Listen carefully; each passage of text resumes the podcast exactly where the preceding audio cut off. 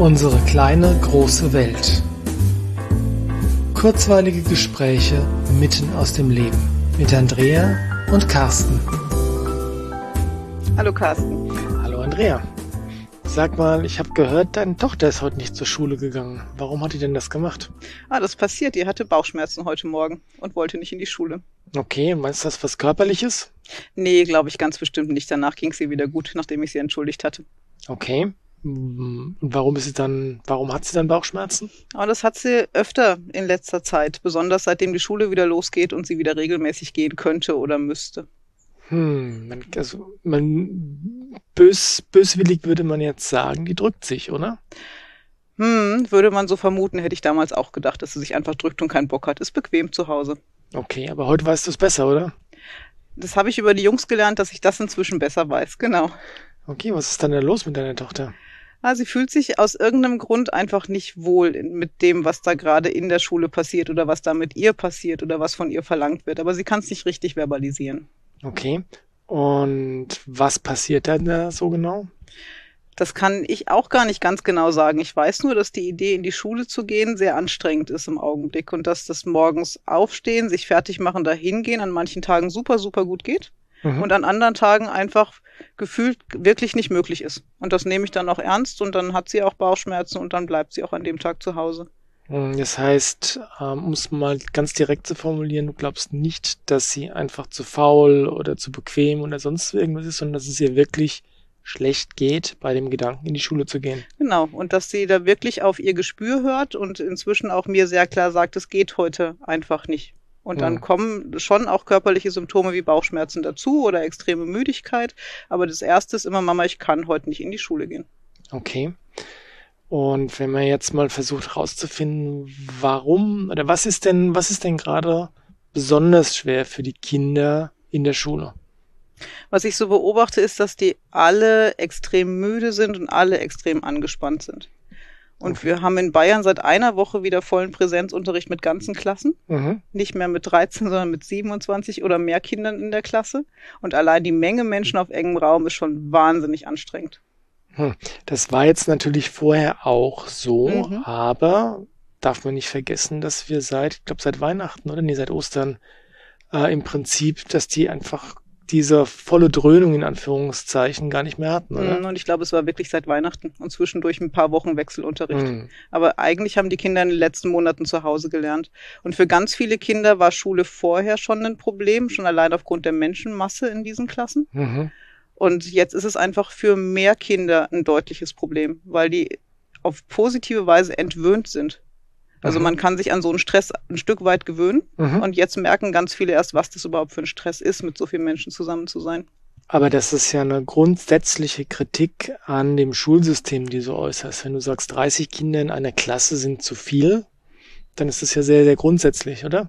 Ja, und das war auch vorher schon zu viel. Mhm. So habe ich verstanden. Genau, nur, nur gewöhnen wir die Kinder seit dem ersten Schuljahr da dran und wenn die in diesem Rhythmus bleiben, dann haben die nach den Ferien kurz eine Eingewöhnungsphase, um sich wieder an die Menge zu gewöhnen, aber dann funktionieren die wieder ganz gut, das läuft mhm. wieder. Und jetzt sind die aber wirklich ein Jahr lang raus gewesen aus dieser Menge und haben sich daran gewöhnt, alleine zu Hause zu sein, selbstständig zu arbeiten, im eigenen Tempo zu arbeiten und jetzt sitzen sie wieder mit ganz, ganz vielen in einem Raum.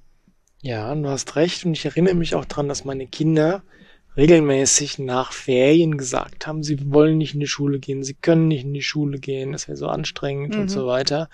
Und eigentlich hätten man da ja vielleicht schon früher drauf hören sollen können, oder?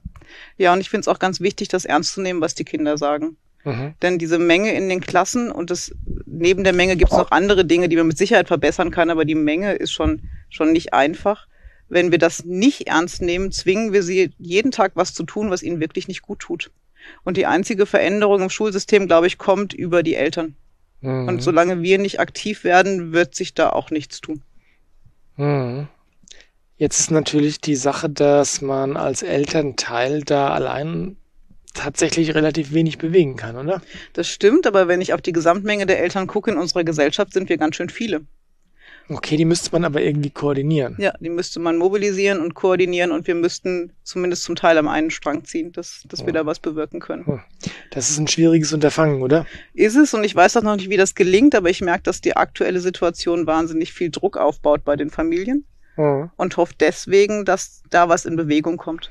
Ja, weil den Druck hat man, glaube ich, so, wie man ihn momentan spürt, noch nie zuvor spüren können, weil es halt einfach normal war, in die Schule zu gehen mit den 30 Kindern in der Klasse und wenn da jemand gesagt hat, das wird mir zu viel, hieß es, stelle ich nicht so an. Stimmt, und dann sind ein paar Kinder ein bisschen dran zugrunde gegangen, ne? oder brauchten Therapien oder Unterstützung oder haben die Schule verweigert. Das habe ich ja selber erlebt, dass das dann ganz schwierig wird und man da plötzlich sehr alleine steht. Und jetzt sind wir echt in einer Situation, dass es viele Eltern sind und viele Familien, die es betrifft. Und das macht mir Hoffnung, weil wenn wir uns zusammentun und sagen, so funktioniert's nicht, können wir vielleicht wirklich was verändern. Was kriegst du denn da so in deiner Tätigkeit mit? Wie geht's denn in anderen Familien? Ja, da kommt jetzt ganz viel Angst, weil wenn Kinder sagen, sie können nicht mehr in die Schule oder sie wollen nicht mehr in die Schule, dann löst das in Eltern wirklich Angst aus. Mhm. Da, Aber worin besteht denn die Angst? Die Angst, dass sich jemand in die Erziehung einmischt, dass das Jugendamt eingreift, dass die Schule Druck aufbaut. Also da ist wirklich Angst, dass das Kind auch weggenommen wird. Mhm. Und aus eigener Erfahrung kann ich sagen, und ich habe ja auch zwei Töchter, die noch zur Schule gehen, als meine Kleine gesagt hat, sie kann nicht zur Schule gehen, habe ich, obwohl ich es besser weiß, habe ich in meinem Kopf echt diesen Film gehabt, um Gottes Willen, die verpasst was, sie muss zu Hause nacharbeiten, schafft sie vielleicht nicht, macht sie vielleicht nicht, und dann wird die Noten schlecht, und dann bleibt sie sitzen und um es mal etwas zu karikieren und weiterzuspinnen, dann endet sie unter der Brücke. Ja. ja. Aber das ist, ja. es ist eine sehr, sehr ähm, virtuelle Angst, oder? Ist es, aber das ist ja das, womit wir groß geworden sind. Wenn du keine Leistung bringst, wenn du das Schuljahr nicht schaffst, dann das hatte ja als Kind, als wir Kinder waren, auch Konsequenzen für uns. Ja. Und da gab es ja einen gewissen Druck, entweder deutlich oder unterschwellig von unseren Eltern und von den Lehrern, dass wir das einfach schaffen sollen. Mhm. Und sitzen bleiben war zu der Zeit, als ich in der Schule war, das ging einfach gar nicht. Also ein Schuljahr wiederholen war Ehre verlieren. Das ja, genau. war nicht möglich. Also es ging schon, aber wenn du, wenn du das gemacht hast, dann warst du im, An, im Ansehen der anderen erstmal unten durch. Du warst der komplette Loser. Hm. Und das möchte natürlich niemand. Also schaffst du die Schuljahre irgendwie, weil das dein Ansehen rettet. Ja, ja wir sind zu groß geworden und in die, nicht in die Schule gehen wäre für mich auch niemals eine Option gewesen. Hm. Das war meine Pflicht, das musste ich tun und ich weiß nicht, was das für Konsequenzen gehabt hätte, aber ich hätte mich niemals getraut zu sagen, ich fühle mich da nicht wohl, ich gehe da nicht hin ist, ist ja auch ähm, im Vergleich zu dem, oder wie, wie wir so groß gewachsen sind, äh, groß geworden sind, revolutionär zu sagen, nö, mach's einfach nicht. Ist es? Und ähm, das triggert Eltern ohne Ende. Wenn Kinder jetzt sagen, ich gehe nicht, ich kann auch nicht gehen, ich will nicht gehen, ich habe Bauchschmerzen, das macht richtig, richtig, richtig viel Stress. Ja, solange man in den alten Denkwegen bleibt. Ne? Genau. Und wenn man aus denen ausbricht und sagt, okay, warum ist denn das so und was kann ich denn tun, damit es dir besser geht oder müssen vielleicht wirklich Alternativen her, hm. dann kann das auch funktionieren, aber es ist kein bequemer Weg. Alternativen, sagst du, was für Alternativen gibt's denn? Noch zu wenige, weil zum Beispiel hier in Bayern eine alternative freie Schule zu gründen, ist wahnsinnig aufwendig bis nicht möglich. Hm. Es ist, scheint mir noch überhaupt nicht gewollt, dass Alternativen entstehen. Ja, gut, der Staat hat so ein bisschen da das Monopol, hat seine Hand drauf und sorgt auch sehr, sehr sorgfältig dafür, dass bloß nichts Alternatives entsteht, hat man das Gefühl, oder? Ja, und mein Eindruck ist schon seit vielen Jahren, dass Schule einfach auch ein Kontrollorgan des Staates ist. Wenn, Inwiefern? Wenn alle Kinder in die Schule gehen, kann ich auch auf alle Kinder zugreifen und auf Kinder, auf die ich zugreifen kann, über die komme ich auch an die Familien. Das heißt, ich kann dann eine, eine komische Art von, von Druck aufbauen, angefangen von Masernimpfpflicht, die über die Schulen kontrolliert werden und so weiter. Hm. Das ist ein Kontrollorgan. Hm. Das ist natürlich eine grundsätzlich sehr pessimistische Sicht auf was, was mal wirklich positiv gedacht war, oder? Also diese allgemeine, ähm, naja, Schulpflicht sagt ja schon, dass es eine Pflicht ist, aber so die Idee, Bildung in die breite Masse zu bringen, also Bismarck und so im 19. Jahrhundert, ja, das war ja vielleicht schon auch gut gedacht, oder? Und wie alles hat das wirklich eine positive und eine negative Seite. Mhm. Und ich weiß nicht, ob das von Anfang an nur positiv gedacht war oder ob die Idee, Menschen formen zu können dahin, wo ich sie gerne hätte, nicht auch schon immer irgendwie mitgeschwungen ist. Ja, da kann ich dir jetzt nicht widersprechen, insbesondere weil ja auch die, das Schulsystem, so wie es in Deutschland ist, durchaus sehr stark preußisch geprägt mhm. ist. Ja. Und da war ja Bismarck auch einer von den, von den Preußen, ja. Und die waren natürlich primär erstmal dran interessiert, funktionierende Zahnrädchen als Bürger, als Soldaten und weiß nicht was zu haben. Und das ist heute auch noch so. natürlich gibt es Lehrer, die sehr interessiert sind an den Persönlichkeiten der Kinder und die auch einzelne Kinder fördern. Aber wenn ich in die Masse gucke, dann geht es darum, dass wir einfach da klassenweise Menschen durchschleusen, die irgendwann einen Schulabschluss machen und irgendwie in der Gesellschaft ihren Dienst tun können. Aber mhm. wie es dir damit geht, als eigener, als, als Schüler, als Kind, das ist nicht wirklich wichtig. Mhm. Das ist jetzt äh, in der Tat so, dass das System wirklich ein, ein, Massen, also das System Schule ein Massenapparat ist. Ja. Und ich habe es äh, zu meiner eigenen Schulzeit erlebt, dass selbst Lehrer, die versucht haben, es anders zu machen, die sind wirklich so mürbe gemacht worden, abgeschliffen worden, dass sie im Endeffekt dann auch nur noch funktioniert haben in ihrer Rolle als Lehrer halt. Ja, und das ist auch wirklich nicht leicht, das anders zu machen, aus ganz unterschiedlichen Gründen. Der eine Grund ist, du stehst oft alleine da mit dem, was du da tust. Mhm. Das heißt, du brauchst ein gewisses Standing, um das machen zu können und dich damit gut zu fühlen. Und auf der anderen Seite ist das, wenn du es so anders machst als die Kollegen, ist das für die Kinder auch jedes Mal wieder ein Umschwenken. Und wenn zum Beispiel die Kinder vorher sehr diszipliniert sein mussten, weil mit Strafe gedroht wurde, wenn sie es nicht sind, mhm. und dann kommen die in eine Stunde, wo das Ganze lockerer läuft, weil sie wissen, da können wir uns anders benehmen und die versteht auch, wie wir gerade drauf sind, dann ist es aber schwierig, konzentrierten Unterricht zu machen.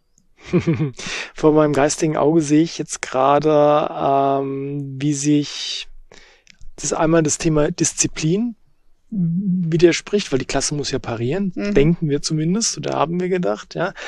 Ähm, andererseits ist aber auch die Frage, an sich würde ich dazu neigen, jedem Lehrer zu unterstellen, dass er erstmal das Beste für seine Schüler will.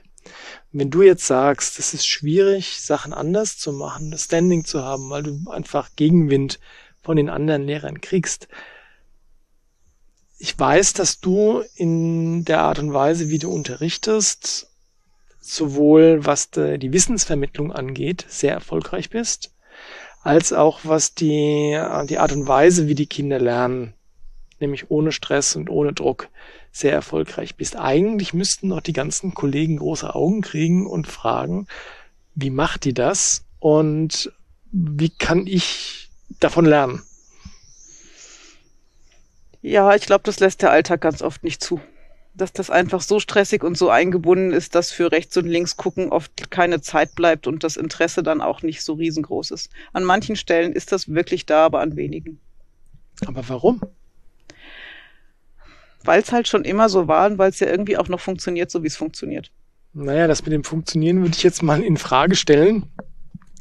Aber das heißt ja natürlich, dass, naja, gut, dass auch die Lehrer einfach Zahnrädchen in dem System Schule sind uns aufgegeben haben, selbstständig zu versuchen, was besonders gut zu machen.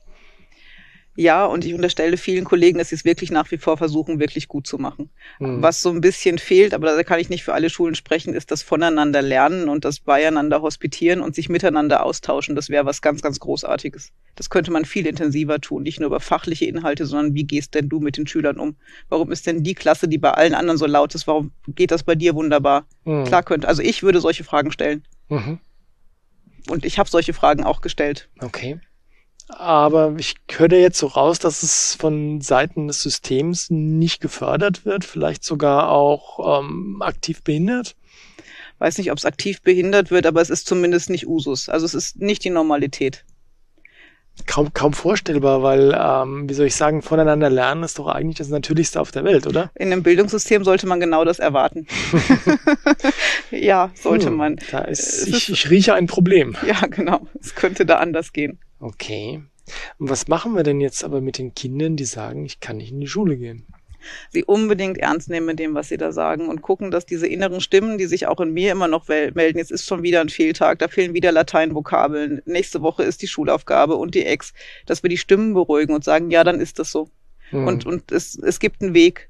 Und was mich über die Jahre mit schwieriger Schulzeit meiner Kinder gebracht hat, war, mir immer wieder vorzustellen, wie sie als junge, erwachsene Menschen im Leben stehen und mhm. welche Qualitäten sie haben. Und das ist bis heute mein Ziel und es hat wunderbar geklappt. Mhm. Und immer wenn ich Stress hatte wegen wieder einem verpassten Schultag, habe ich mir genau das Bild hergeholt und mir vorgestellt, dass der Weg sich zeigt mit jedem Tag, den wir gehen.